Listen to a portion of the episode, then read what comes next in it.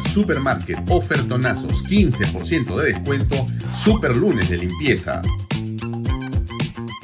Supermartes de cuidado personal. Super miércoles de pollo y cerdo. Jueves de cerveza. Super viernes de pescados y mariscos.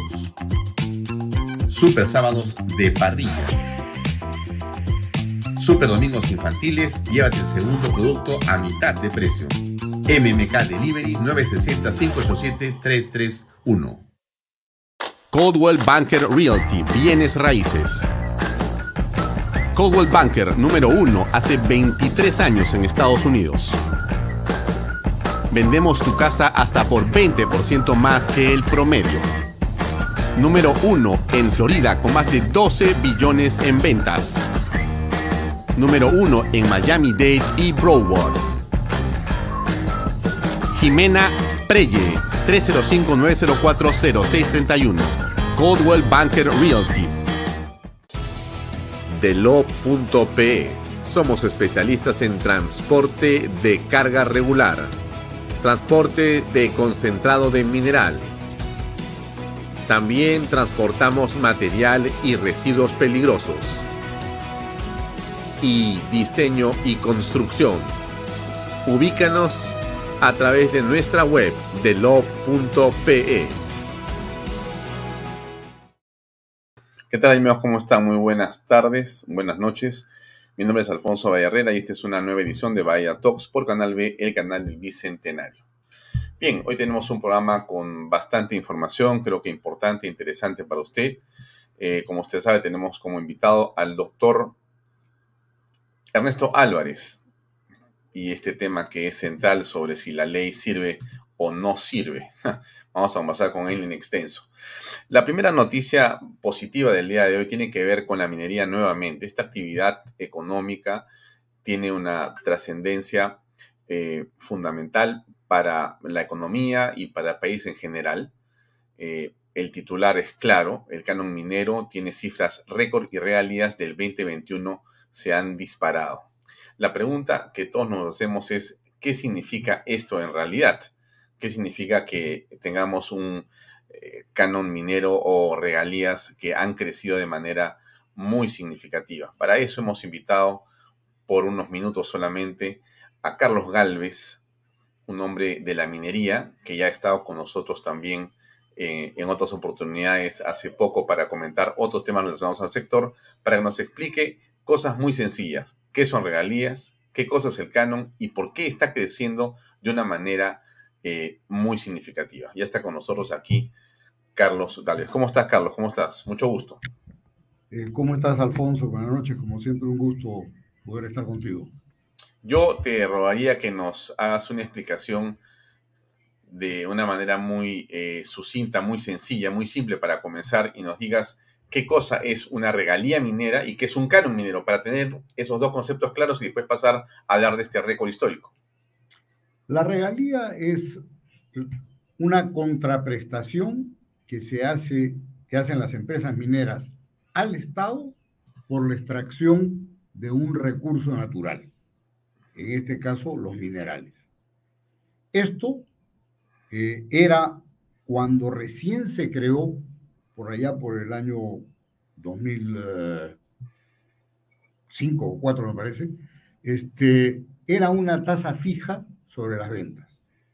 Sin embargo, este, en el año 2011, cuando entró el gobierno de Humala y había un superciclo de precio de metales, el Estado consideró que debía tener una participación mayor este, de, la, de las rentas generadas por la actividad minera.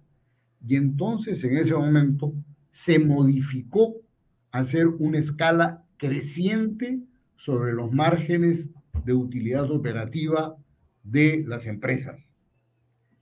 Y esto se creó de la mano de un impuesto extraordinario al sector minero. Por lo tanto, cuanto mayor es el margen producto de precios teóricamente, mayor es la tasa de regalía que pagan las empresas. ¿Oscila? Eh, comienza eh, con el 1% de las ventas como quiso, sin embargo hay una escala que va sobre el margen operativo y que excede el 12% de ese margen operativo. Esa es la regalía. Esa es la regalía. ¿Qué pasa con el canon? El canon es el 50% de la sumatoria del impuesto a la renta y del impuesto extraordinario al sector minero o del gravamen extraordinario del sector minero. Para que la cosa quede clara, tengo que explicar la diferencia. El impuesto extraordinario del sector minero se le aplica a las empresas que no tienen contrato de estabilidad tributaria. El gravamen extraordinario del sector minero es un gravamen que voluntariamente aceptan las empresas que teniendo contrato de estabilidad tributaria eh, eh, aceptan dar esta, esta contribución. Y por eso se firma un contrato. Por eso es que hace mucha gracia que se pregone tanto sobre los contratos ley, los contratos de estabilidad, cuando en realidad en el Perú nunca, salvo en el gobierno militar, nunca se han respetado los contratos de estabilidad tributaria. Porque cuando, cuando, o sea, siempre se ha buscado mecanismos que, entre comillas, respetan, porque voluntariamente o contra la pared terminas aceptando una carga tributaria superior. Bien, ahora vayamos al titular de la nota. Déjame poner este cuadro. El titular dice que Canon Minero cifras récord y regalías también en el 2021, el año que ha terminado. Y a pesar de los cierres temporales de unas operaciones mineras y la incertidumbre política, el año que terminó se ha logrado alcanzar un pico histórico en la medida según el Ministerio de Economía y Finanzas. Y las transferencias totales por canon y regalías mineras sumaron en total varios miles de millones de soles, cerca de 6.140, una cifra muy elevada. Bueno, ¿cómo ves este tema y qué significa esto en realidad para el país o para las regiones que van a recibir estos beneficios? Bueno, quién sabe, debo de decir primero la cifra total de recaudación por el lado del sector minero. Sí. Que se acerca a los, que es más de 17 mil millones de soles. De acuerdo. La cifra que aparece en el periódico es estos 6.140 eh, millones, en realidad se refiere solo a la regalía y a la parte del canon. Quiere decir que toda la otra diferencia está en manos del gobierno central. ¿De acuerdo? Eso primero para tenerlo muy claro. Y ciertamente el año 2021 ha comenzado un nuevo ciclo de precios altos al punto que el, precio del cobre hoy es 65% superior al del año 2020 y el precio del oro 40% superior al del año 2020. En consecuencia, los márgenes operativos han crecido de manera sustancial, las tasas de los impuestos y regalías que estaba explicando han ido subiendo en una curva y esa es la razón por la que la recaudación esta es tan importante. Ahora, lo que estamos apreciando en este cuadro, Carlos, tiene que ver con la distribución de esa regalía de canon por región. Sí, es correcto. Estamos apreciando que Arequipa va a recibir una cifra importante, también Ancash, Tacna, Ica, y que al final, al final, en el último de la lista está Apurímac. No obstante, está la mina más grande que es Las Bambas. Sí. Eh, ¿Hay una explicación para ello? A ver, en el caso de, Apurímac no, y de Las Bambas específicamente, no nos olvidemos que hay dos, dos componentes. Uno que las Bambas va a tener como primer año de pago, y aquí la cifra que se está reportando no es el cálculo, sino es el pago. Las Bambas va a tener como primer año pagando impuesto a la renta importante el año 2021, que se regularizará en el año 2022. Por lo tanto, aquí no aparece. ¿Ok? Y por otro lado, este, por el lado de las regalías, tienen unas regalías que a mí en realidad me sorprende el dato que aquí aparece, porque tiene unas regalías contractuales que son el 3% de las ventas. Yo no estoy tan convencido de que este dato sea exacto.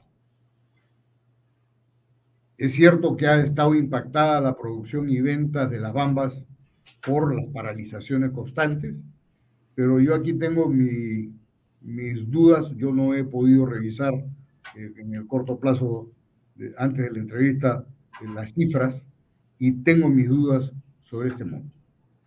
Lo concreto, Carlos, para ir terminando, es que los gobiernos regionales van a recibir una cantidad muy importante de dinero si es que no lo han recibido ya. Sí, claro, esto se va haciendo lideramientos trimestrales y, luego se va transfiriendo los fondos a los, a los gobiernos regionales. Eh, esto ocurría normalmente eh, más o menos hacia mediados de año, pero se dieron ciertos dispositivos para poder adelantarle los recursos a los gobiernos municipales y, regionales. El problema viene siendo que no hay capacidad técnica, no hay capacidad gerencial, no hay proyectos con sus expedientes técnicos, no se han hecho los procesos y consecuentemente cuando le transfieren los dineros no los pueden ejecutar. Y muchas veces cuando ejecutan ya sabemos la historia de la corrupción en la que no quiero entrar porque ya es un tema trillado. Mm, es una lástima, una lástima porque es un dinero eh, que llega de una manera muy importante. Mira, en Arequipa estamos hablando de 1.200 millones de soles, Ancash en total entre 500 y 1.200 millones de soles y en general tienes cientos de cientos de millones de soles que llegan a muchas regiones que podrían tener, si esto fuera utilizado de manera eficiente, un desarrollo en infraestructura y en general muy importante. Es correcto, es exacto. Y la verdad es que si estuviésemos desarrollando los proyectos que debiéramos desarrollar, este, este futuro sería absolutamente distinto. Mm. Si el Estado, si el gobierno se plantease desarrollar los proyectos solamente en la parte del corredor minero del sur, yo te podría estar mencionando no solo que las bambas, en lugar de producir 280 o 270 mil toneladas, debiera haber producido 400 mil toneladas de cobre. Allí en esa zona debiera estarse desarrollando ya el proyecto Safranal, Pampa del Pongo. Debiera, bueno, ya, este, mira, Constancia ya amplió, pero se tiene el proyecto Trapiche. Tenemos Antapacay y Jorojohuayco todos esos proyectos debieran estar siendo impulsados, impulsados incluso para tener una solución conjunta de infraestructura como el ferrocarril. No es justo, por ejemplo, que alguien pretenda que una operación de una mina vaya a llevar a cuestas la inversión de un ferrocarril de 9 mil millones de, de dólares. Sin embargo, si sumas todos los proyectos que te estoy mencionando y se impulsara, pero para eso hay que tener visión de país, visión de Estado, e impulsar los proyectos, no tendría por qué salir los fondos ni del Estado ni de las empresas. El solo hecho del compromiso de utilizar el ferrocarril para movilizar los concentrados te estaría trayendo como consecuencia que fondos privados pudiesen levantados alrededor del mundo pudiesen estar ejecutando el proyecto y estaríamos desarrollando no solamente para beneficio de la minería, sino para beneficio de toda la población del Perú y de ese corredor andino. En fin, ahí habría mucho, mucho pan para rebanar. ¿no? Carlos, muchas gracias por tu tiempo, gracias por acompañarnos estos minutos y por tu este, pedagógica eh, explicación. Muy amable. Gracias por la invitación, como siempre, un gusto. Un abrazo, gracias. Bien, era Carlos Gálvez, ex eh, presidente de la Sociedad Nacional de Minería, Petróleo y Energía, que nos daba luces en torno a esto que es una buena noticia, pero que trae, por cierto, un riesgo enorme. Y el riesgo es evidente, tiene que ver con cómo se va a gastar ese dinero, cuál es la manera en que eh, los gobiernos regionales van a eh, finalmente destinar, distribuir y asignar los presupuestos que van a llegar y que ustedes están apreciando aquí por parte de la minería son eh, cientos y en algunos casos miles de millones de soles. Será utilizado esto en acortar las brechas de infraestructura educativa, de mejorar la infraestructura sanitaria, de mejorar en general la infraestructura de comunicaciones o de transporte en cada región, ¿cuánto de esto será en corrupción? ¿Cuántos proyectos de estos quedarán con este dinero, quedarán paralizados o podrán ver finalmente una luz para esos pueblos que eh, en el sur, donde está una buena parte de ese dinero, siguen diciendo o siguen creyendo que el modelo no funciona, que el modelo de desarrollo en el Perú está inmerso con una economía social de mercado y una constitución del año 93 que garantiza la inversión privada como la que estamos apreciando en la minería, dicen los políticos que no funciona, que no sirve, que hay que cambiarla por completo. Pero esta noticia que estamos dando el día de hoy, con la que comienza el programa en esta noche, lo que demuestra con claridad es que dinero, déjeme decirlo de esta manera, sobra a manos llenas. El dinero sobra a manos llenas. Lo que falta, y también lo ha dicho Carlos Álvarez de manera muy contundente, es gestión.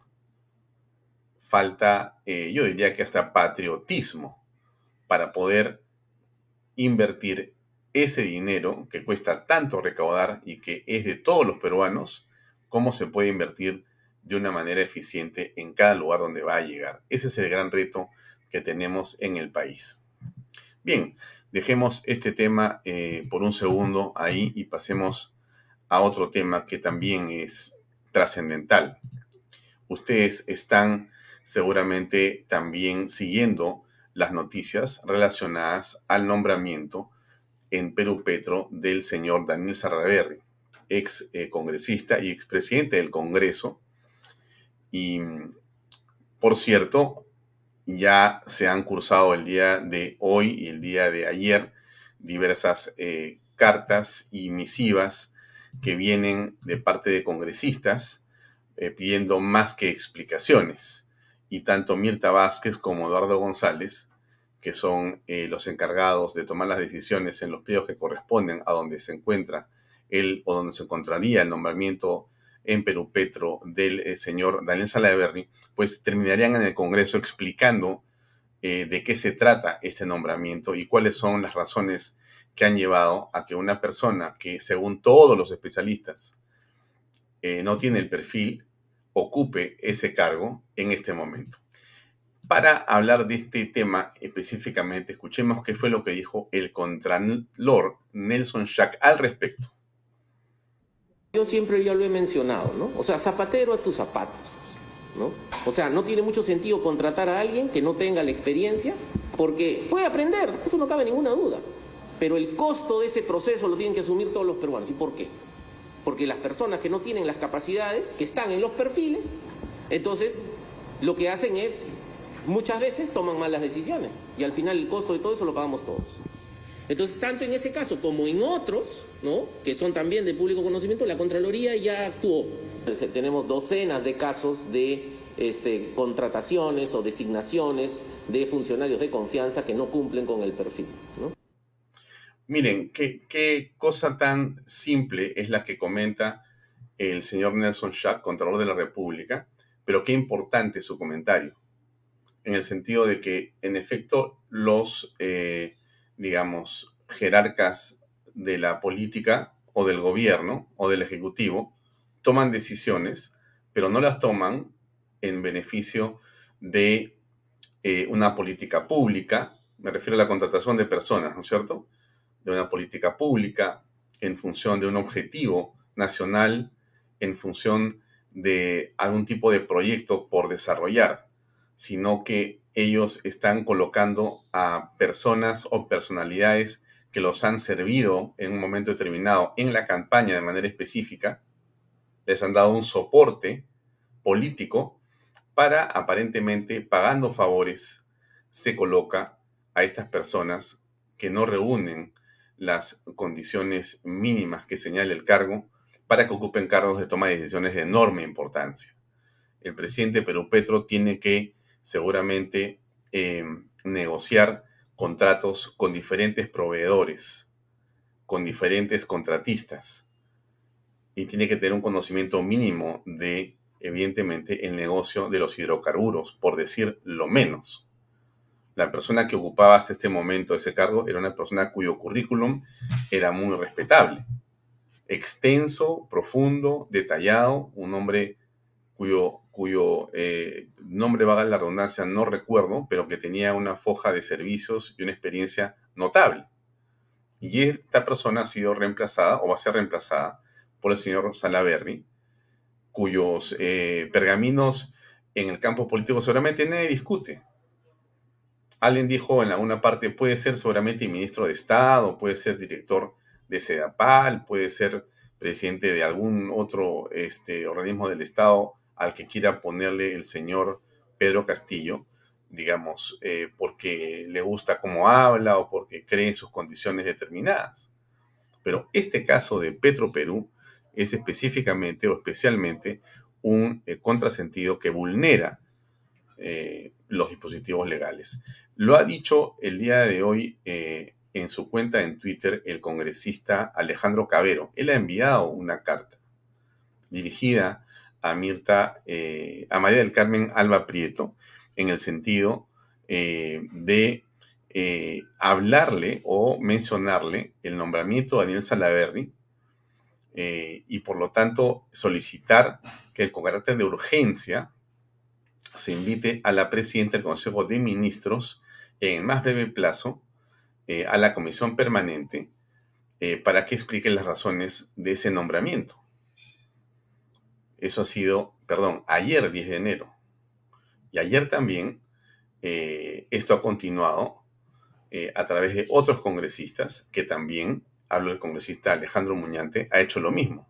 El primero es de Avanza PES, el segundo Renovación Popular, han también enviado eh, cartas, esta vez a la señora fiscal de la Nación, Zoraida Ábalos, que está con licencia, entiendo, por un tema de salud o creo que está de vacaciones, pidiéndole lo mismo, la explicación del nombramiento de esta persona. Y por cierto, por parte del presidente no existe una explicación. ¿Qué es lo que hizo el presidente el día de hoy? Interesante eh, que miremos un poco de la actividad presidencial para que veamos en qué se ocupa el señor jefe de Estado, ¿no? Eh, sí, eso es. Déjenme mostrarle ese álbum de fotografías que nosotros encontramos por ahí el día de hoy que le quiero mostrar. Este es, es la página eh, web de la Presidencia de la República. Dicho sea de paso, solamente para comentar lo siguiente, ¿no? Alguien en Palacio de Gobierno, solamente asustado o preocupado porque hay periodistas como nosotros que andamos mirando lo que hace el presidente y lo andamos divulgando, criticando, comentando, ha decidido prácticamente no poner ningún audiovisual de los eventos a los que asiste el presidente. El presidente va, como ustedes saben, con una cosa que se llama el módulo de prensa de Palacio de Gobierno. Ese se llama desde las épocas, pues creo que de gobierno militar. El módulo, o de la época de Belaúnde 1. El módulo de prensa de Palacio de Gobierno está formado por, por fotógrafos, periodistas y camarógrafos con equipos de última generación el día de hoy. Bueno, esos equipos siguen al presidente junto con la seguridad. Evento que el presidente va, evento que va su fotógrafo profesional, uno o dos, y un equipo de filmación que lo acompaña para poder registrar las imágenes. Bueno, apenas ponen fotos, porque lo que ya no ponen son las imágenes, los videos. ¿Por qué no lo hacen? No quieren que veamos las imágenes enviadas del presidente de la República. Es increíble, miren, ¿ah? el presidente no quiere declarar a la prensa, no habla con nadie, no da razón a nadie, y ahora el presidente ha decidido no mostrar ni siquiera lo que hace en video. No quiere que se registren las imágenes en video, apenas las fotografías. ¿Por qué? Esos registros fotográficos y esos eh, eh, eh, registros fílmicos o audiovisuales no son del presidente de la República. Le diría algo más, ni siquiera son del módulo de Palacio de Gobierno. Son registros que nos pertenecen a los ciudadanos y tenemos el derecho para exigir que nos muestren en imágenes audiovisuales lo que hace el presidente de la República del Perú en una serie de visitas públicas o hay algo secreto. Y no hay prensa que lo pueda acompañar porque el presidente ha decidido apartarse de la prensa. O sea, este es un gobierno cuya transparencia es cero, absolutamente cero. No da razón, no da explicación.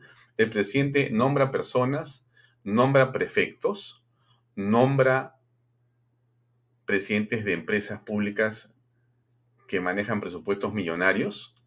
El, presidente toma decisiones sobre investigaciones fiscales en las que está inmerso como principal imputado de delitos gravísimos.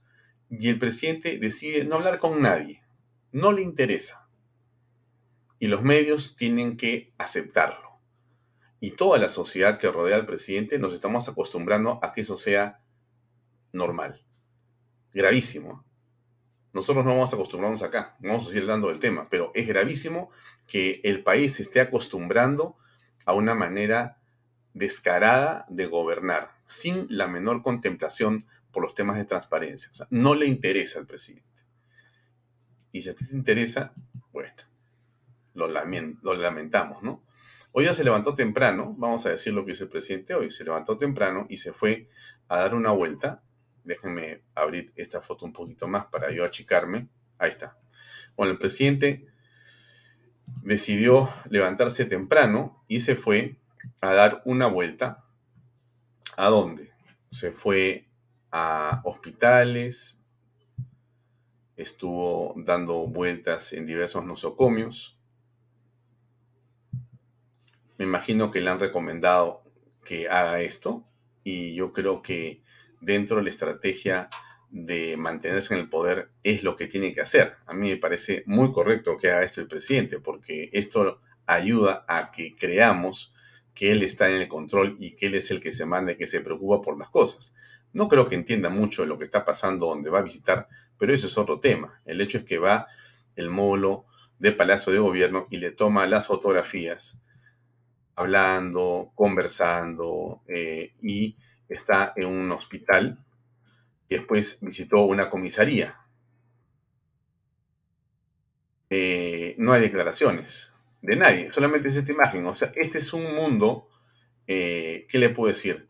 Donde no hay audio, solamente hay imágenes, ni siquiera hay video. Estamos en la época de antes del cine de Charles Chaplin, antes. Ahí está, los actores están ahí en silencio, solamente una fotografía y otra fotografía, posadas todas. Y eso es lo que el presidente ha hecho esta mañana. ¿Para qué lo ha hecho? ¿Con qué finalidad? Bueno, seguramente en dar una vuelta y después ha hecho algo más. Se fue a hacer una inspección a la central de operaciones de Lima 2 del metro de Lima, del, del metro que está en construcción. Ahí ustedes lo pueden apreciar, el presidente se cambió de chaleco, se cambió y se puso su casco y posó para los lentes del módulo de Palacio de Gobierno, que transmitió estas imágenes en la cuenta oficial, que no es la cuenta del gobierno del Perú ni le pertenece a Castillo, por si acaso. Esa cuenta, por si acaso, es más suya y mía, señora, señor que nos ve, que el presidente de la República, que es, creemos claramente, un pasajero en este tren que se llama el gobierno. En realidad, usted y yo, que pagamos impuestos, por cierto, como todos, nos pertenece cada una de estas imágenes que estamos viendo y lo que muestran es cómo está de avance la obra. Hubiera sido interesante tener una interlocución y un video sobre esto, pero no existe. Ahí, ahí dice Terminal Station. Está bueno este, el título en inglés. Pero ahí está lo que va a ser el próximo eh, metro, la línea 2 del metro de Lima. Ahí está el presidente de la República, rodeado de unos ejecutivos seguramente que están construyendo esta obra monumental del país. Es una de las estaciones. Hubiera sido bueno escuchar qué están diciendo, pero no está autorizado. Seguramente tienen temor o vaya a saber Dios cuál será la razón que esgrimen en Palacio de Gobierno para no grabar nada o grabar y guardarlo todo de los periodistas que somos los que usumiamos y molestamos. Bien, eso era lo que quería comentarles sobre esta visita del presidente de la República. Déjenme avanzar un poco más con otro tema antes de pasar con nuestro invitado y comenzar la entrevista con el doctor Álvarez. Em, acá está. Bueno, este nombramiento del señor eh, Daniel Salaverry ha traído varios comentarios. Nosotros encontramos este otro también interesante de alguien que fue presidente. Experiencia en el sector. Uno. Dos. El señor no tiene seriedad política. O sea, ¿en qué cabeza cabe una persona empieza en el APRA, pasa por el Fujimorismo, va a Somos Pero, ¿qué es? ¿Visitante? ¿Qué cosa es? O sea, un poquito más de seriedad, pues la política se denigra con personajes que tienen esa trayectoria sin uso. Y eso te puede llevar a que el tipo es individualista, que no le interesa el programa, el diario, y más que es prácticamente un oportunista más de la política. ¿Cuál habría yo, sido perdón, Pero tiene el respaldo del presidente. Yo, no, yo no concuerdo con ese tipo de actitud. ¿Cuál habría sido el motivo de su designación entonces? Al presidente Pedro Castillo, ¿no? Al presidente Pedro Castillo. Escucha, escucha al pueblo presidente, nada más. Bueno, Guido eh, Bellido, ¿no? Puca Rojo, que es su apelativo en, en las redes sociales, en Twitter, le da consejos al presidente de la República. Eh, en todo caso, más allá de lo que podamos pensar los consejos del ex primer ministro, lo evidente es que este nombramiento ha sorprendido también a ellos mismos. Ahora, déjenme decirlo con sinceridad, ¿no? Porque se trata que en este programa digamos lo que uno realmente piensa. Mi impresión es que esto es algo concertado y que la, digamos, eh, desnaturalización del puesto en Perú Petro, el escándalo, entre comillas, que se abre a partir de ese nombramiento y todo lo demás es algo de alguna manera calculado por el gobierno y por sus alfiles mediáticos. Es decir, interesa poco o casi nada, porque en realidad el presidente va a hacer lo que le da la gana. O sea, el presidente asume que haber ganado por 40 mil votos de diferencia hace que él pueda eh, lo hace como, eh, digamos, rey de un reinado, ¿no? O sea, él es, ha sido eh, no elegido, sino, en fin, designado como rey y ya por lo tanto su voluntad es la que prevalece hasta el 2026. Nadie se le puede oponer, nadie le puede preguntar, nadie lo puede obligar y simplemente todos tenemos que obedecer. Miren cómo estamos. ¿ah? Estamos con toque de queda. Estamos con una Fuerza Armada bastante, eh, digamos, eh, a disposición. No necesariamente constitucional. Una policía con problemas. Eh, tenemos una serie de restricciones hasta para salir del país. Usted, usted sabe que hoy día un pasaporte vale más que un cargo del año. Porque si usted tiene pasaporte y su, y su fecha de caducidad del pasaporte está cercana, piense que o se va del país o va a tener que hacer una cola si es que logra conseguir un pasaporte. O sea, prácticamente en el Perú ya no van a obligar ni siquiera a poder salir. No lo estoy diciendo como una broma. Usted, que seguramente ha hecho algún trámite para viajar y si se ha vencido el pasaporte, estará sufriendo ingentes cantidades de problemas para poder tener un pasaporte legal y válido, porque estamos haciendo las cosas de una manera que no se entiende para algunas personas y para otras creemos que es parte de una forma de gobernar. Bueno, todo esto que yo le comento tiene que ver, por supuesto, con el nombre del programa que hoy día habíamos definido. Iba a ser la conversación, iba a ser la conversación con eh, el doctor Ernesto Álvarez. Nos parece a nosotros eh, muy importante tener una visión eh, jurídica, pero no una visión jurídica de cualquier persona, sino de un especialista. El doctor Ernesto Álvarez no solamente es un abogado de la Universidad San Martín de Porres, sino tiene una especialización en la Universidad de Navarra, en España, y en la actualidad es decano de Derecho de la Universidad de San Martín de Porres, pero ha sido, por cierto, magistrado del Tribunal Constitucional. Entonces, eh, ¿por qué le ponemos el título si, sirve de algo la ley? Porque la impresión que muchos eh, tienen en el país, o tenemos en el país, es que estamos viviendo o vivimos dentro de una suerte de mundo de las mafias. Déjenme decirlo con esa, digamos, claridad y sin embates, ¿no? Dentro de un mundo como si fuera de mafias, es decir, donde la legalidad en realidad casi no existe o no existe.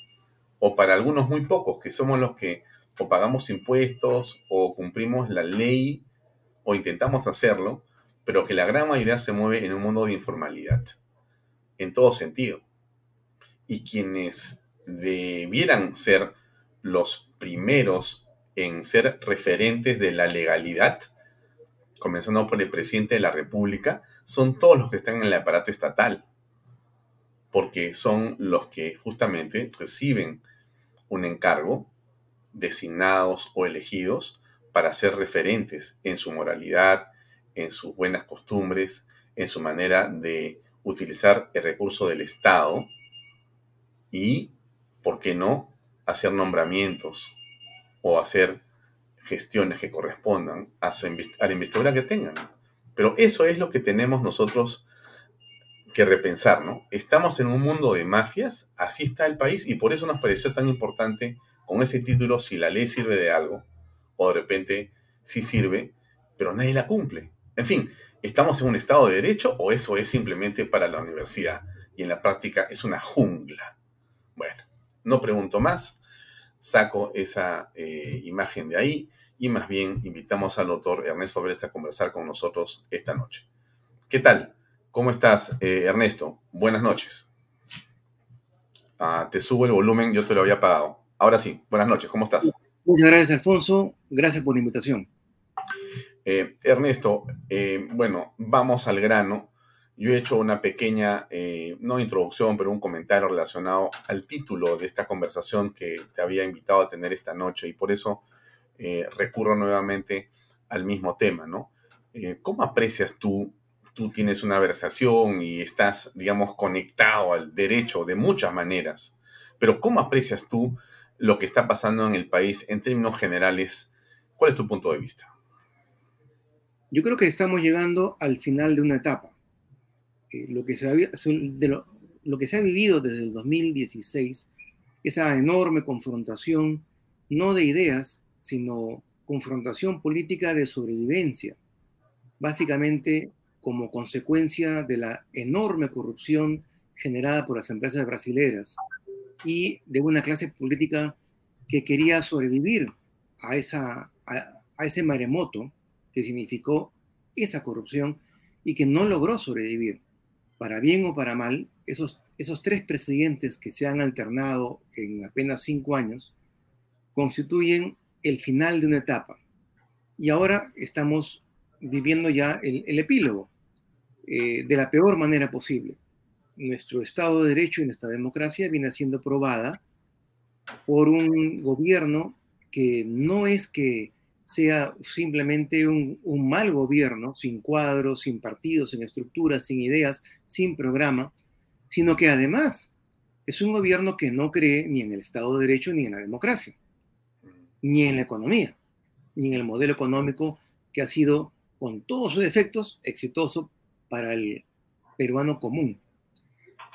Eh, por tanto, vivimos una situación de extremos, pero por debajo, como tú bien lo has eh, eh, reseñado, hay también la agudización de situaciones que ya eh, eran preexistentes, como por ejemplo eh, la que se conversaba hace poco tiempo en, en, en una charla académica, de que nadie habla, por ejemplo, de que el Perú es uno de los más grandes productores de oro, pero de oro informal.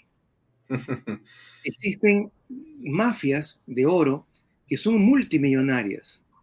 No hay forma en que el oro salga del país sin el apoyo político de eh, no solamente agrupaciones que tengan poder en Lima, sino hablamos de gobiernos regionales, de eh, instancias de la policía, de inteligencia, de mucha gente comprometida con situaciones de oro ilegal, de, que, además produce un efecto social devastador, no solamente de, medio ambiente, sino un efecto de trata de blancas, de, prostitución infantil, al igual que, que, la madera ilegal, al igual que otras situaciones que en nuestro país ya son cotidianas y nos hemos acostumbrado a ello y que se acumulan en tal magnitud que el periodismo ya no es capaz de poder alertar al ciudadano de las cosas terribles que están pasando.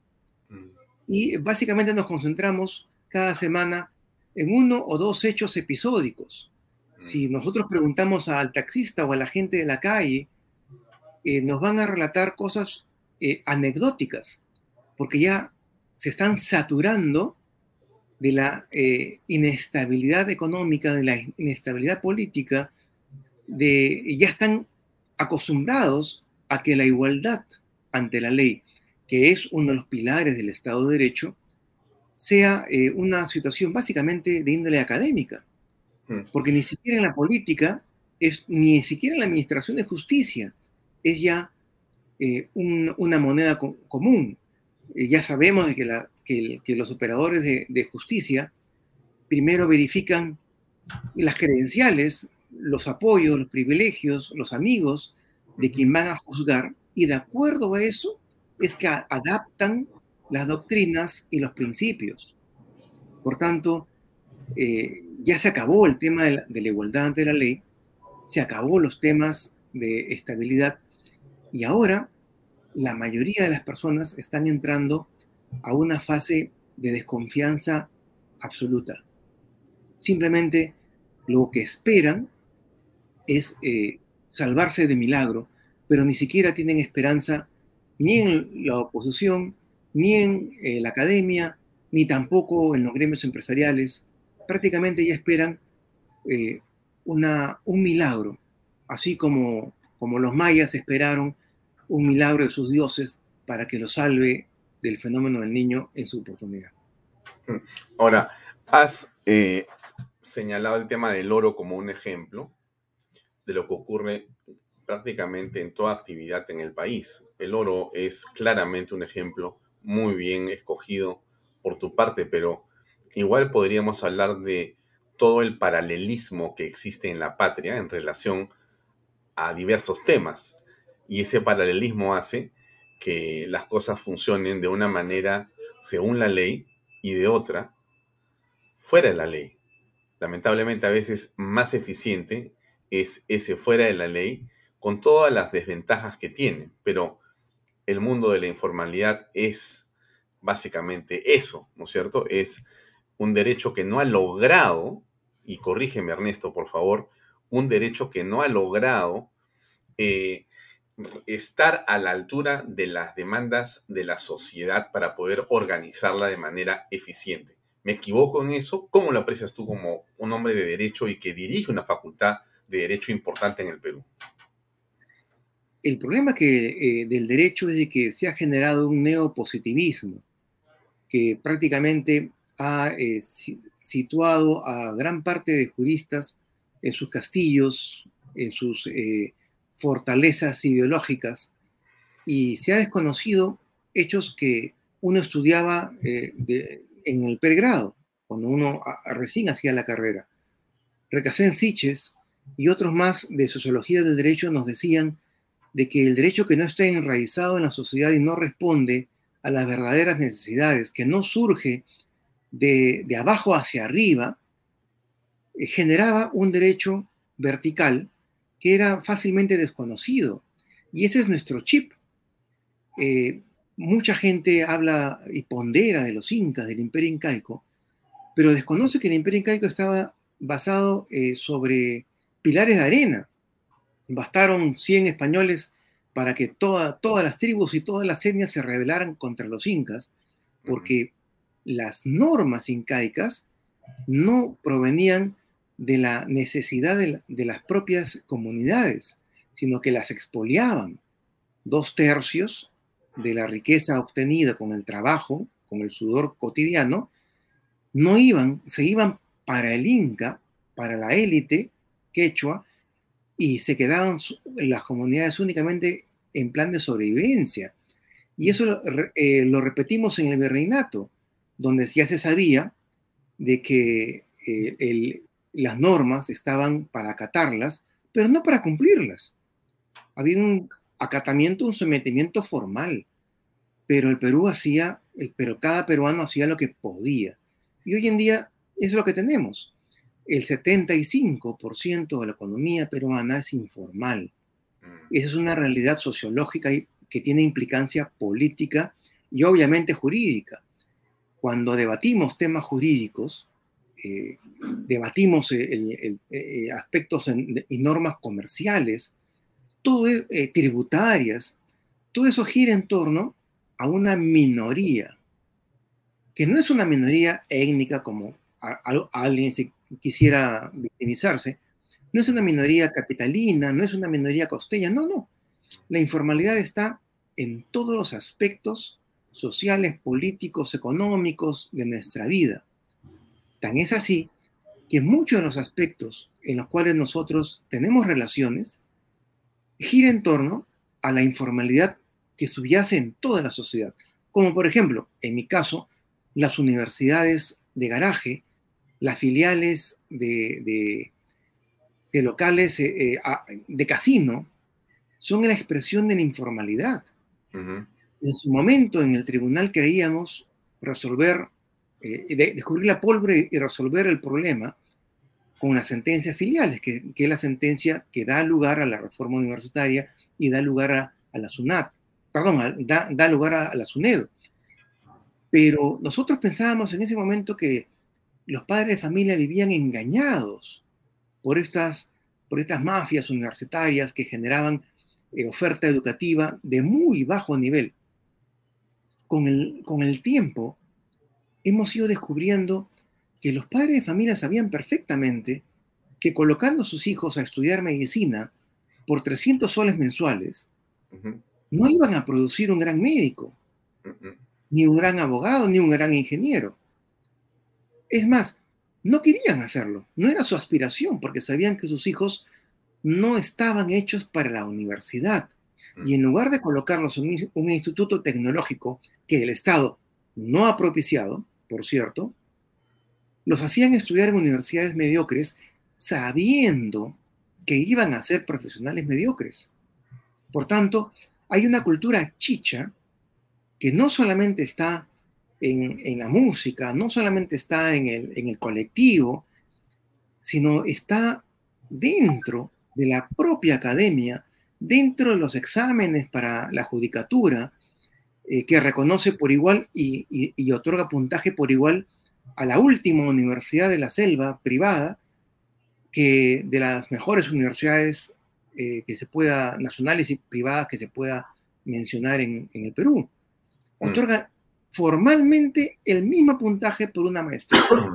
Ahora, por tanto, ¿de qué de repente, de repente, Ernesto, a eso a lo que tú te refieres, que es muy interesante ese punto de vista, eh, la pregunta es, claro, produces profesionales, si quieres, entrecomillados, ¿ya? Pero que tienen un fin, yo, yo sí lo veo clarísimo, ¿no? Eh, el fin primero es que en la familia de ese hombre que de repente es alguien que maneja un mototaxi o de repente es un cobrador de un servicio de transporte, bueno, esos 300 soles o 200 soles en el mes para hacer y pagar una universidad entre comillas, termina por tener un profesional en la familia, que hubiera sido imposible porque ni la universidad privada ni el Estado han proveído soluciones educativas. Y esa universidad privada, entre comillas universidad, bueno, ha hecho un negocio, pero ha conseguido tener un título que tiene un valor relativo. ¿Por qué relativo? Porque si bien no compite con las universidades de prestigio, donde están los profesionales ranqueados que van a otra parte de la sociedad, pero sí puedes insertarlo a ese mundo que estamos apreciando. ¿Qué es este? Mira, fíjate, mira. Este es un cuadro que acabo de compartir con Carlos Galvez, que estuvo un minuto conversando sobre este tema. Es sobre la minería. Este cuadro es muy simple. Está contando lo que hoy día el comercio publica en una página completa sobre las regalías y el canon minero. Fíjate los números, ¿no? El rojito arriba de Arequipa tiene mil millones, o sea, y el verde como 150, 200, ¿no? O sea, que Arequipa va a recibir como 1.200 millones de soles de regalías del año pasado. Va a recibir un cheque en los próximos días ¿ah? sobre esto, ¿ya? ¿Tú te imaginas esa cantidad de plata metida en obras en Arequipa? ¿Tú te imaginas en Ancash, en Tacna, en en Cusco, en Moquegua? Cientos de millones de soles, ¿ya? En ese mundo insertas a un profesional, entre comillas profesional, vuelvo a decir, ¿no es cierto? Lo insertas ahí bueno, se están llevando más o menos el 10 a 20% de corrupción. Yo no digo que los papás estén pensando en que su hijo va a ser corrupto. No, no, no, no. No necesariamente.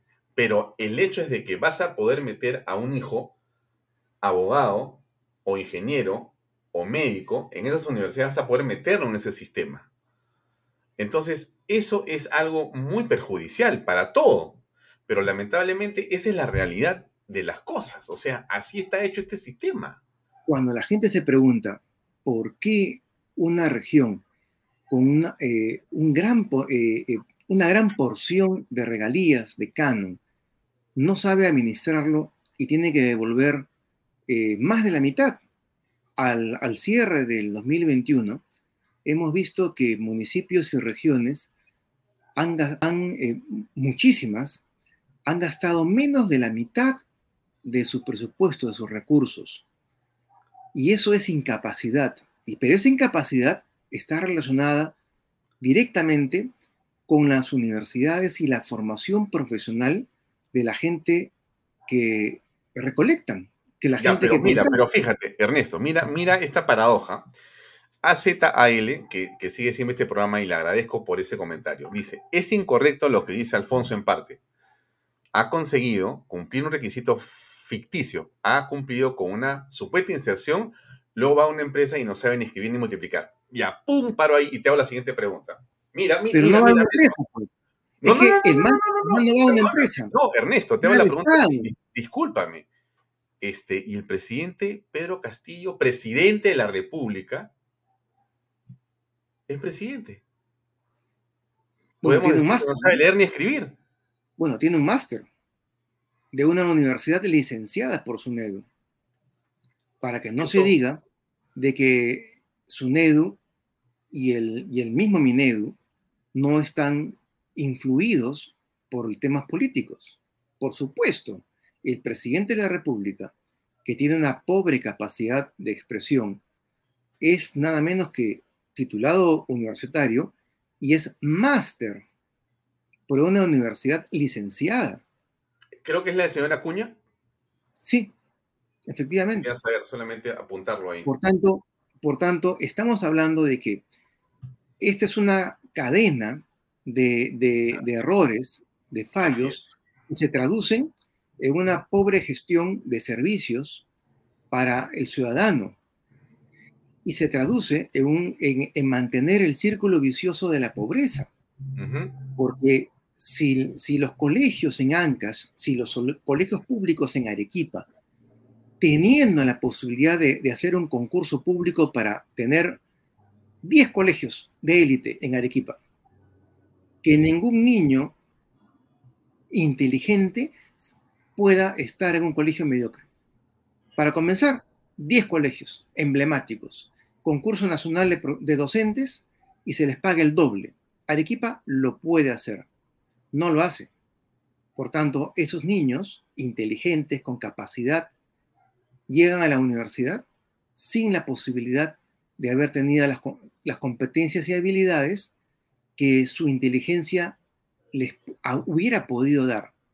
Y llegan a una universidad posiblemente que tampoco tiene convocatoria nacional o internacional, por ejemplo, para captar a esos jóvenes que regresan del extranjero con su, con su máster en universidades de razonable prestigio y que no encuentran ya sitio para enseñar en las universidades ranqueadas de Lima. Esa gente bien podría concursar para ingresar manejando, gestionando y enseñando e investigando en universidades de provincia que pueden pagar más y mejor a los profesores universitarios. ¿Por qué tenemos la necesidad de tener sueldos homogéneos, homologados, en Apurímac, que tiene muy poco canon, que en Arequipa, que tiene muchísimo canon, y que puede decir, lo que te paga la Universidad Pacífico o la Universidad San Martín o la Universidad Católica, yo mismo te lo pago y te pongo un departamento aquí en Arequipa. Mm. Pero tú, que vienes de tu maestría, de tu PhD en Estados Unidos, vienes a enseñar aquí. ¿Por qué no llenar las universidades que tienen canon? Pero, pero eso que tú dices es un ideal, ¿no? Ahora, déjame Pero ¿qué pasa?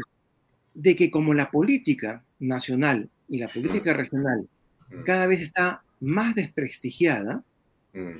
los que llegan a ser elegidos ni siquiera han sido formados por partidos políticos, sino son aventureros que no han tenido éxito muchos de ellos en la actividad privada y se refugian en la política para hacer dinero.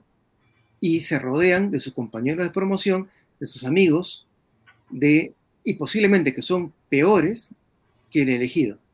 Mm. nunca, el, elegido mediocre nunca llama a los mejores, a mejores que él, llama a peores. Claro. Entonces, por eso es que encontramos regiones que devuelven el 70% de sus recursos. es increíble. la gente se muere de hambre. Y los colegios se, se, les caen las paredes y no tienen baños. No, fíjate, solamente para informar a los amigos que nos siguen en Vaya Talks, porque me parece que es clave este, la información, ¿no? ¿Dónde está el cuadro que tenía acá? Se me ha perdido. Un segundo para encontrarlo. Acá está, acá está, acá está, acá está, acá está. Acá está. Ya, mira.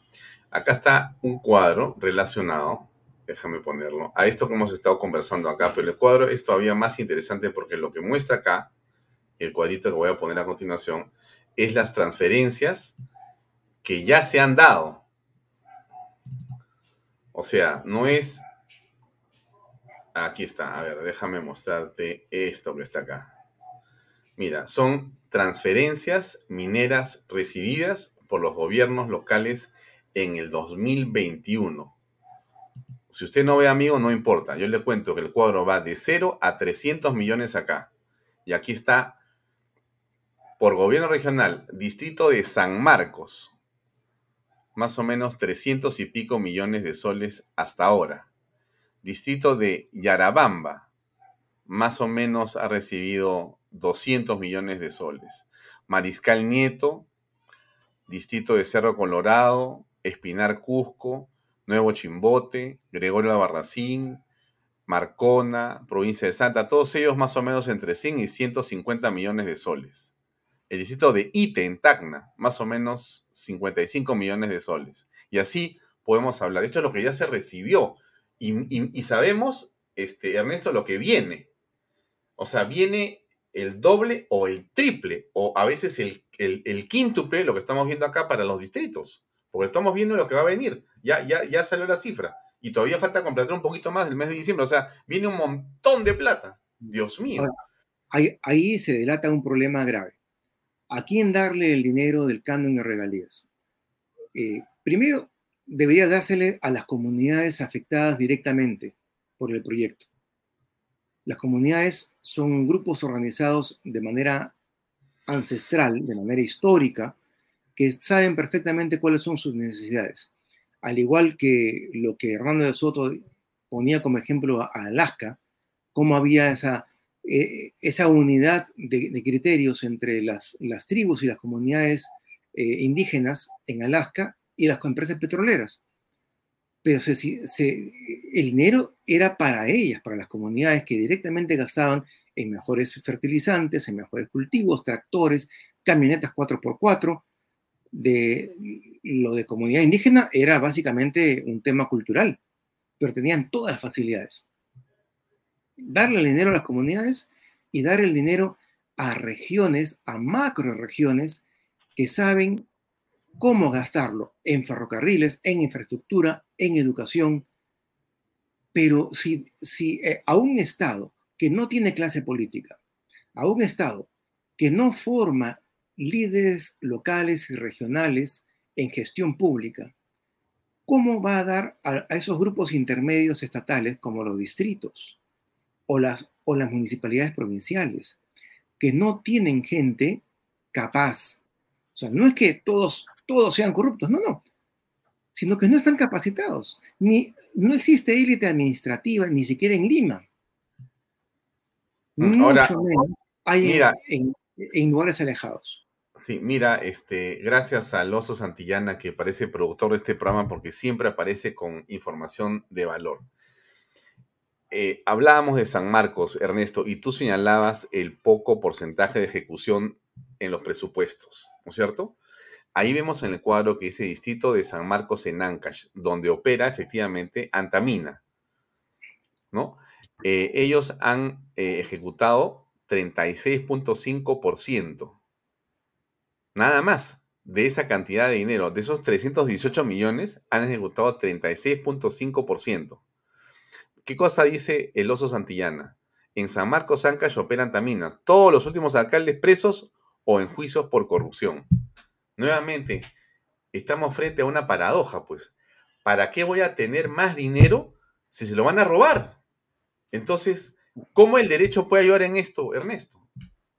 El problema es que, es que la política es la que no ayuda. El derecho, perfectamente nos podemos reunir con, con gente que conoce el, el, la materia, que conoce el, el, territorio, etcétera, y podemos llegar a, a, hacer un dos, tres, cuatro proyectos de ley y los podemos eh, eh, exponer en el Congreso para beneficiar en materia educativa, en materia de infraestructura, en materia de salud, a, a estos lugares que tienen recursos. O sea, no es que no haya recursos, tienen recursos.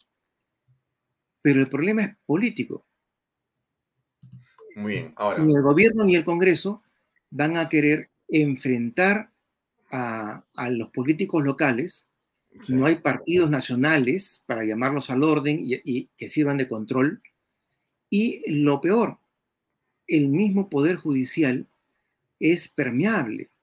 Por tanto, aún al alcalde o, al, o, o, a las autoridades de esos distritos, de esas provincias, eh, se les puede ocurrir perder la oportunidad de manejar 300 millones, porque mm. muchos de ellos no tienen ninguna otra posibilidad en su vida, no tienen formación, no tienen aspiraciones, mm. prefieren pasarse 5 o 6 años, en el peor de los casos sí que no pueden comprar al juez, pasar 5 cinco años en la cárcel y quedarse como millonarios. Claro, pues ya para siempre. Que, acceder, que acceder a unos cuantos técnicos que llegan de Lima y les dicen por qué no hacemos cuatro colegios de élite y por qué no hacemos una universidad maravillosa y por qué no ponemos este, una carretera, un ferrocarril que saque los productos de tu gente hacia un puerto en la costa y haga que tu gente de la pobreza pase a la clase media. Eso no lo entienden. Pues. pues de ahí la, la importancia de formar cuadros políticos. Sí, la gente piensa que uno forma políticos eh, eh, es, que es una cosa fácil de seis meses. Era una tarea de toda la vida. Sí, es correcto. Ahora, Ernesto, mira, este Guillerma, Guillermina Ballesteros nos dice cómo habrá hecho Castillo su tesis de maestría. Si decía que no necesitaba leer porque leía con la nariz, ya me imagino cómo habrá salido esa tesis. Ya deberían sacarla a la luz si no va a desaparecer. Ahora, te quiero comentar otro tema, ¿no? Que tiene que ver con lo que estamos conversando. Hace unas horas estuvo la fiscalía en la calle Zarratea, en Breña. Y hizo unas indagaciones por las cámaras que estaban en la calle, etcétera, ¿no? Casi un mes y once días después de los hechos revelados por la prensa, aparece la fiscalía. Bueno, nuevamente da la impresión de que estamos frente a un aparato que debería de velar por el respeto por la ley, pero que los ciudadanos ven que no está a la altura, a la urgencia. Y quiero pasar a comentar, por cierto, el papel de la señora fiscal de la Nación. Pero antes, déjame poner un aviso comercial y rezamos junto comentario, por favor, unos segundos. Bien, amigos, vive este verano a otro nivel en el condominio top del Perú, Monte Alto, de Los Portales ubicado a un paso del Boulevard de Asia y de exclusivas playas al sur de Lima. Regístrate y aprovecha las ofertas online. Ahí está la página web losportales.com.pe. Bueno, si quieres aprovechar las ofertas, entra en este momento ya y hasta acreedor a una de ellas. PBM Plus proteínas, vitaminas y minerales, ahora también con HMB. Recuerda, vainilla y chocolate. No olvides que el ejercicio es esencial y que la alimentación es tu mejor defensa. Puedes encontrar en boticas y farmacias a nivel nacional pbmplus.pe. Síguelos en Facebook y en Instagram. Bueno, quiero poner un video de hace unos minutos, justamente de lo que te estoy comentando, Ernesto, que tiene que ver con lo que pasó hoy en Zarratea, Miremos este video. Esta persona que ha llegado aquí, este trabajador, lo ha hecho hace unos 10 minutos. Sin embargo, el carro de Fiscalía de la Nación ya permanecía aquí desde hace una hora. Por eso nosotros hemos podido llegar para saber si adentro hay más personal de la Fiscalía de la Nación que estaría haciendo alguna diligencia, porque sabemos que en el marco de esta investigación preliminar se puede recoger testimonios y pruebas de los testigos sin embargo, no se puede interrogar todavía al presidente de la República, Pedro Castillo, mientras sigue en funciones. Claro que sí, esto es hasta el 2026 y había muchos cuestionamientos, ¿no? Con esta eh, disposición del Ministerio Público de abrir investigación, pero de cancelar todo tipo de indagación, investigación por la investidura del mandatario Pedro Castillo. Pero, eh, Carla, tenemos información en todo caso que además estaría realizando una diligencia en el interior de esta casa, además de eh, la recepción de estos documentos, ¿no? Para invitar en todo caso o informar a las personas eh, que viven en este lugar, ¿no? Porque hay varios pisos, hay varias personas, pero al parecer la fiscalía está citando a todas eh, las personas que viven en este punto como parte, pues, de esta investigación. Bueno, eso era un reporte que vimos, si no me equivoco, de Canal N. Bueno, a ver, ¿cómo aprecias todo lo ocurrido y lo que está ocurriendo en torno a este, digamos, extraño eh, lugar en el que el presidente ha pasado una serie de reuniones eh, con proveedores y diversos lobistas, según lo que se ha visto en las imágenes? ¿Y cómo es esto de que sí tengo y sí va a dar la lista de las personas que estuvo presente? Y lo dice varias veces la presidente del Consejo de Ministros y después eh, em, finalmente el abogado dice no hay lista porque por estrategia no se va a enseñar la lista que sí existe pero que no se va a enseñar. Y bueno, finalmente la fiscal de la Nación hace una, digamos, eh, sustentación de todo lo que el presidente tiene, digamos, como responsabilidad eh, aparentemente penal por lo que ha venido haciendo, tanto por el tema de Petroperú como el caso del puente Tarata 3 y como el caso del nombramiento irregular de los jerarcas de las Fuerzas Armadas, para que al final diga ella, no va a ser investigado hasta el 2026 porque está gobernando. ¿Cómo aprecias tú eso, eh, Ernesto Álvarez? Eh, también estamos ante el final de una etapa en la Administración de Justicia. Eh, las instituciones encargadas de, gestionar la justicia en el Perú también han llegado a su tope mínimo. Esto comenzó hace muchos años atrás. Esto comenzó con, la, manipulación del CNM para guardarle lugar a algunos fiscales supremos que ingresaron después. El tribunal se compró el pleito sin saber exactamente eh, cuál era la estrategia que estaban llevando a cabo y, y muchos salimos eh, eh, complicados de, del asunto. No sabíamos que en realidad había toda una estrategia para copar el Ministerio Público y no precisamente con lo mejor de la judicatura, ni, ni los mejores especialistas del derecho penal. ¿Por qué? Porque si un grupo que, que captura el poder oculto eh, pone a los mejores, estos mejores le van a dar las gracias y van a actuar de, manera inteligente por su cuenta, sin responder y sin subordinarse.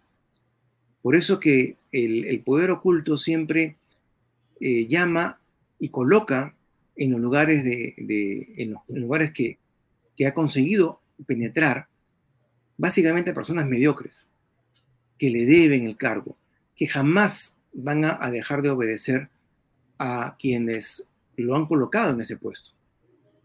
Esa es la, realidad en, la Administración de Justicia. Además, eh, recuerden ustedes de que durante más de un año se escuchan los audios de todas las conversaciones telefónicas privadas de todos los jueces supremos, de forma tal que se van sacando de acuerdo a la conveniencia para sacar a unos y apuntalar a otros. Hay un control absoluto de la Administración de Justicia en estos momentos por parte de entes ajenos a eh, el Estado propiamente dicho. Las ONGs. Las ONGs, lo que vemos hoy en día es el resultado de ello. Y, y, descartamos, por supuesto, que el presidente Castillo pueda ser investigado ahora y puedan guardarse los indicios y los elementos de prueba para el futuro. Nadie dice que vaya contra la, Constitución. La Constitución es muy clara. No se puede acusar al presidente de la República durante su mandato. Lo que quiere decir eh, que cualquier eh, investigación fiscal debe llegar a asegurar todos los medios probatorios que identifican los hechos como delito y en lo individualizan los hechos para tratar de encontrar o no responsabilidad en las personas, en este caso del presidente de la República. Flaco favor se le hace a un presidente de la República que ya tiene problemas de legitimidad para que además eh, no sea investigado y permanezca con ese halo de sospecha.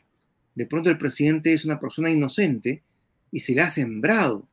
Sus enemigos políticos de izquierda extrema le, hacen, le han sembrado visitas eh, inadecuadas. Y esto se podría, con una investigación concienzuda, se podría separar la paja del trigo. Por tanto, no es que le convenga al presidente Castillo.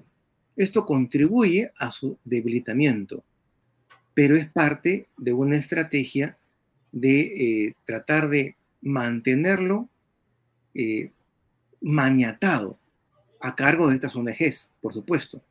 Ellas saben de que el presidente Castillo o su entorno personal tiene aún la mentalidad de líder regional, ¿no es cierto? Entonces, uh -huh.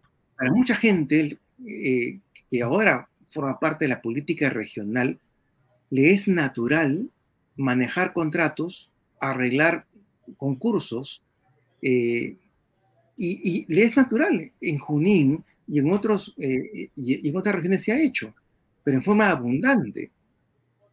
Por tanto, es, corresponde a la mentalidad de parte del gobierno actual. Además, cabe decir, además de que lo que eh, conversábamos al principio, por ejemplo, las normas han quedado tan en tan desuso que desde el año 2016 e intensamente el 2019 y el 2020 hemos debatido en la academia, hemos debatido en, en, en la Comisión de Constitución normas relativas a regular el financiamiento de los partidos políticos, de las agrupaciones electorales, para tratar de que ya en el colmo ninguna empresa pueda poner dinero y eh, prácticamente dependan del Estado. Se llegó a proponer, esta gente que fue designada por Vizcarra, llegaron a proponer de que los partidos puedan ser financiados por ONGs, pero no por una iglesia local, ni por una empresa, ni por un gremio interesado en eh, eh, la estabilidad del modelo económico. ¿Cierto? No, no. Las ONGs nacionales o internacionales sí podían eh, dar dinero. Perfecto. Se llegó a una norma defectuosa. Pero en la campaña hemos visto que quien ha ganado las elecciones posiblemente haya sido financiado por dinero de narcotráfico, dinero de, dinero de la corrupción de, de una región. ¿Y dónde están los organismos electorales? Ah, es que los organismos electorales también están en la danza. También bailan con la misma música con la que ahora tienen que bailar jueces y fiscales.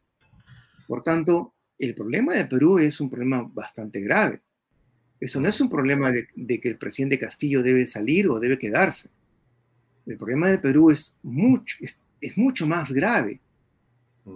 El Ahora- poder oculto ha tomado al Estado, no para bien, ha tomado al Estado para sacar lo peor de cada una de las personas que digitan y colocan en los lugares más altos. Mm. Ahora, Ernesto, pero de acuerdo con, eh, digamos, la descripción de lo que está pasando en el país, la preocupación creo que es de todos en general sobre lo que está, digamos, sucediendo, pero eh, ¿qué cosa es lo que nos corresponde hacer? Además de votar bien, además de votar bien, ¿no? Eh, que es una parte de la responsabilidad de todo demócrata. Aunque Y cada vez va a tener menos importancia. ¿Perdón? Aunque cada vez va a tener menos importancia. Bueno, a ver, sobre ese tema tengo la siguiente pregunta. Este, algunos señalan que el presidente, o mejor dicho, que el partido de gobierno, Perú Libre, es un partido pequeño, un partido insulso, o que puede ser en realidad algo muy desorganizado, o de repente eh, muy radicalizado y muy pequeño. Entonces, que ¿cómo uno puede preocuparse de que un partido eh, así como ese, ¿no es cierto?, que eh, ha dicho en las palabras de Cerrón, eh, eh, eh, ellos no esperaban ganar sino meter cinco congresistas, entonces que han improvisado todo. ¿Cómo es posible que se piense que va a poder prevalecer? Y la pregunta que nos hacemos es la siguiente. Yo creo que va a ser muy fácil que prevalezca porque en realidad tienen el Estado y lo que están haciendo es metiendo gente en el Estado para que ese sea el partido.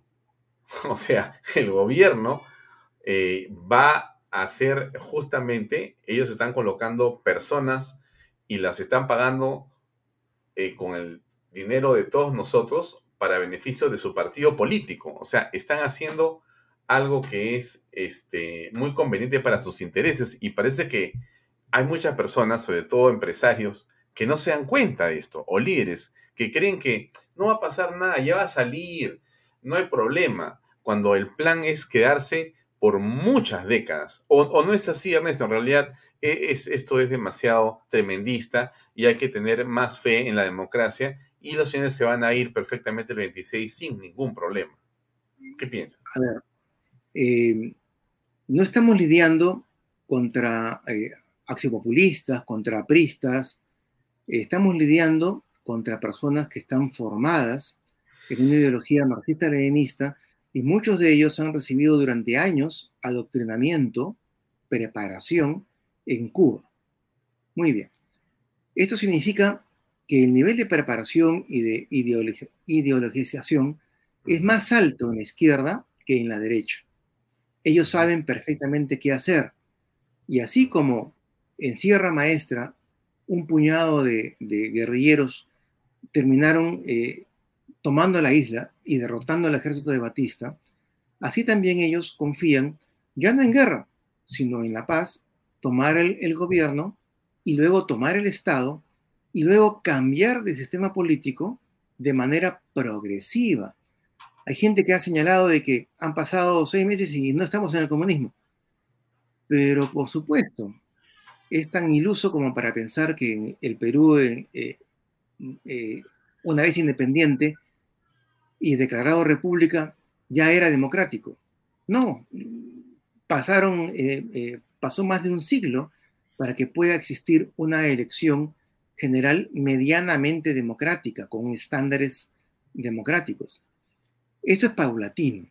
Lo que, lo que se está haciendo en este momento, por ejemplo, es colocar prefectos pero no cualquier prefecto, no el amigo, no el, contratista, ni el que presenta alguna, este, alguna eh, vedette al presidente. No, no. Todos, la mayoría, son personas vinculadas al Sendero Luminoso. Saben perfectamente qué hacer con la prefectura. Saben, son elementos de inteligencia y son elementos militantes que, como tú dices, van a hacer del Estado el partido y cuando nos demos cuenta, no va a haber diferencia entre Estado, entre gobierno y entre partido. Cada vez esa diferencia va a ser más eh, eh, difícil de, detectar. Y ya hemos visto, eh, es muy fácil penetrar las instituciones, incluso valiéndose del Poder Judicial, para regular la composición del jurado nacional para que sea proclive a los manejos de esta, de esta estrategia. Lo que, lo, que lo que señala de que el 2026 posiblemente estemos en un escenario mucho peor y estemos, no como Venezuela, por cierto, todavía no, poco a poco, estemos en una situación donde eh, definitivamente sepamos que la izquierda va a copar de personeros, por ejemplo, las mesas. Y que el, y que el sorteo de miembro de mesa va a ser manejado. Pues bajo esa realidad, los grupos de derecha y de centro nuevamente van a, presentar sus candidaturas, eh, va a haber un multipartidismo y a la izquierda le va a bastar nuevamente sacar su 18%, una minoría ínfima, para pasar a la segunda vuelta. Por tanto, ellos cuentan con la incapacidad también de los liderazgos de derecho y de centro.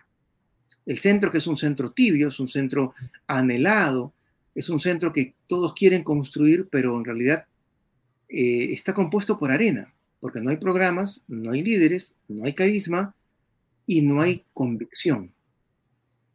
Y cosas, cosa similar sucede en la derecha. Y cosas similares suceden en los gremios empresariales. El empresario ha sufrido tanto para poner su empresa, para salir adelante, ha superado tantos obstáculos colocados por el Estado, ¿no es cierto? Es muy difícil hacer empresa en Latinoamérica, pero los ha vencido. Entonces tiene el chip interno de que cualquier problema que se presente, lo va a vencer. Cualquier, eh, de estos líderes regionales que al final, por un poco de plata, se van a vender. Al final la empresa se va a salvar. Es más, mm. incluso hasta de repente hacen más negocio. ¿No, yo creo que sí, están pensando en eso. De repente, de repente hago más negocio de ellos que en una democracia eh, con partidos políticos democráticos, etc. Eh, ese es el mismo pensamiento que tuvieron los empresarios bolivianos, que tuvieron los empresarios venezolanos. Eh, al final no va a pasar nada, yo, yo me voy a entender con porque yo soy muy capaz, el empresario típico criollo. Eh, el resultado es muy simple. Estamos tratando, no con este gobierno, no está integrado en buena parte con líderes regionales este, que se venden por cualquier, em, con cualquier empresa minera. Hemos visto que una, que una empresa minera ha dado por una ampliación nada más a un líder político 15 millones de dólares, cuando habría que preguntarles cuánto puso de apoyo a los partidos democráticos en las campañas electorales anteriores. Estoy segurísimo que no repartió ni cinco esa, esa empresa minera. Eh, ¿Qué va a pasar? Va a pasar de que este gobierno está integrado por mucha gente vinculada a Sendero. Mm. Y esta gente desprecia el dinero. No, no son como aquellos de izquierda que aspiran a mejorar su casa de playa y a viajar a París una vez al año. Esta gente desprecia el dinero y desprecia al empresario. Lo mataría con sus manos. Lo ajusticiaría en cualquier plaza ayacuchana con sus propias manos. Ujú. Por dentro, se ríen de cada una de las reuniones que tienen los gremios empresariales y que salen sonriendo pensando en que están avanzando, eh, acercando a sus posiciones al ministro con pasado senderista. No, se están equivocando. Es gente diferente. Muy bien. Eh, déjame, Ernesto, poner una última publicidad y entramos a la última pregunta del programa, por favor. Bien, amigos, no se olviden, viva este verano a otro nivel en el condominio top del Perú, Monte Alto, terrenos exclusivos en Los Portales, ubicado a un paso del Boulevard de Asia y de exclusivas playas al sur de Lima. Regístrese y aproveche ofertas en línea. Ahí está la página web PBM Plus, proteínas, vitaminas y minerales, ahora también con HMB. Están los fabulosos sabores de vainilla y chocolate. No se olvide que el ejercicio constante favorece su sistema inmune y que la alimentación es su mejor defensa. Boticas, farmacias a nivel nacional, ahí puede encontrar PBM Plus, como en la web, en Facebook y en Instagram. Bien, em, Ernesto, ¿es desolador o es esperanzador? Desolador. Y yo soy optimista. Yo creo que al final algo va a pasar. Algo tiene que pasar. Auspiciado por los medios de comunicación. Yo creo que, eh, y no es por halagar al, periodismo, eh, el, el gremio de periodistas en su conjunto es mucho más formado, preparado e inteligente que el gremio de los políticos en general. En este momento, si, si comparamos el nivel de, conocimiento, el nivel de, capacidad de, de, gestionar una crisis, los periodistas se, le llevan, se lo llevan en cuenta a los políticos. Yo creo que la salida va a venir de los medios y de la calle. Yo creo que el, peruano común y corriente intuye, sabe, es eh, por la misma extracción informal, por la, la misma formación que desconfía del Estado, a diferencia del venezolano, a diferencia del boliviano, a diferencia del chileno, que aspira a que el Estado le dé privilegios y le dé los mecanismos para sobrevivir. El peruano no, el peruano no, no pide nada del Estado. Lo único que pide el, el peruano por medio es la resolución que le reconoce su asentamiento humano, el permiso para poder construir con material noble. Esto... Y por último, el permiso para sacar ellos, hacer ellos su, pequeña, su pequeño asfaltado para unir sus casas a la pista.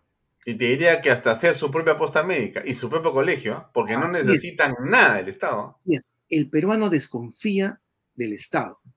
El peruano va a llegar un momento en que se va a dar cuenta de que no le conviene un régimen comunista y se va a levantar y los medios van a tener que dirigir, no van a ser los políticos, van a ser los medios de comunicación los que van a tener que orientar a la gente e indicar a los políticos más o menos lo que deben hacer y lo que deben decir. Lamentablemente, esa es la situación. Ernesto, muchas gracias. Eh, acompáñame a despedir el programa de una manera muy sencilla porque mañana tenemos un programa también eh, interesante como el de esta noche.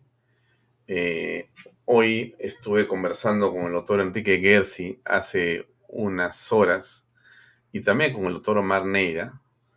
Y mañana a las seis y media va a estar con nosotros Enrique Gersi hasta las siete y cuarto de seis y media a siete y cuarto para conversar en torno a la libertad de expresión. Eh, obviamente Enrique Gersi eh, es abogado del señor eh, César Acuña y es parte del equipo que ha conseguido esta resolución favorable al señor Acuña en esta primera instancia. La va a comentar con nosotros mañana el doctor Enrique Gersi y después a las siete y cuarto conversaremos con el doctor Omar Neira en torno al caos sanitario. Eso es como lo vemos nosotros y como lo ve mucha gente.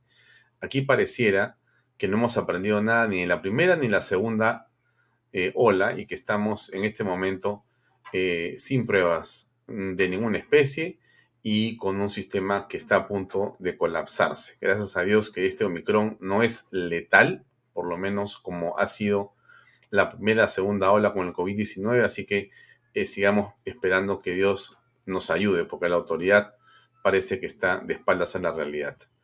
Eh, Ernesto, muchas gracias por acompañarnos. Realmente. Gracias a ti. Mucha suerte. El tiempo ha sido valiosísimo para nosotros y yo solamente tengo que agradecerte por el tiempo que has estado aquí en Vaya esta noche. Muchas gracias y buenas noches. Gracias por estar con nosotros. Buenas noches. Gracias. Bien, de hoy. Eh, mañana, eh, como les dije yo, a las seis y media estamos con eh, el doctor Enrique Gersi a las seis y media en punto. El programa mañana van a ser dos entrevistas, cada una de 45 minutos. no vamos a tener noticias ni positivas ni negativas ni nada, sino vamos a entrar directamente a la yugular con el doctor Ernesto Enrique Gersi y después con el doctor Omar Neira para hablar del tema sanitario. Va a ser un programa que estoy seguro va a concentrar la atención como el de hoy, como el de ayer y como los que tratamos de traerle a usted todos los días en Vaya Talks. Este programa no lo hacemos nosotros, lo hacen ustedes. Ustedes nos han hecho crecer de una manera realmente impresionante. Quizá mañana o el día viernes o el jueves les muestro algunos números, pero es impresionante la manera como el programa ha crecido en audiencia no van a creer cuando le muestro los números que no son mis números, son de Facebook, por si acaso. Eso es lo importante. Aquí no hay ninguna encuestadora. Los números en lo digital, como usted sabe perfectamente, son números. No tienen nada que ver con nada, sino con que hay gente como usted que está ahí haciendo clic para que este programa se pueda ver. Y no solamente clic en este programa, ahora que salimos en vivo, sino en los clips o en los segmentos que al día siguiente se producen y se ponen en las redes sociales. Así que por todo ello, muchas gracias y mañana nos vemos a las seis y media en punto con otra edición de Vaya Talks para servirles a ustedes. Gracias y hasta mañana. Buenas noches.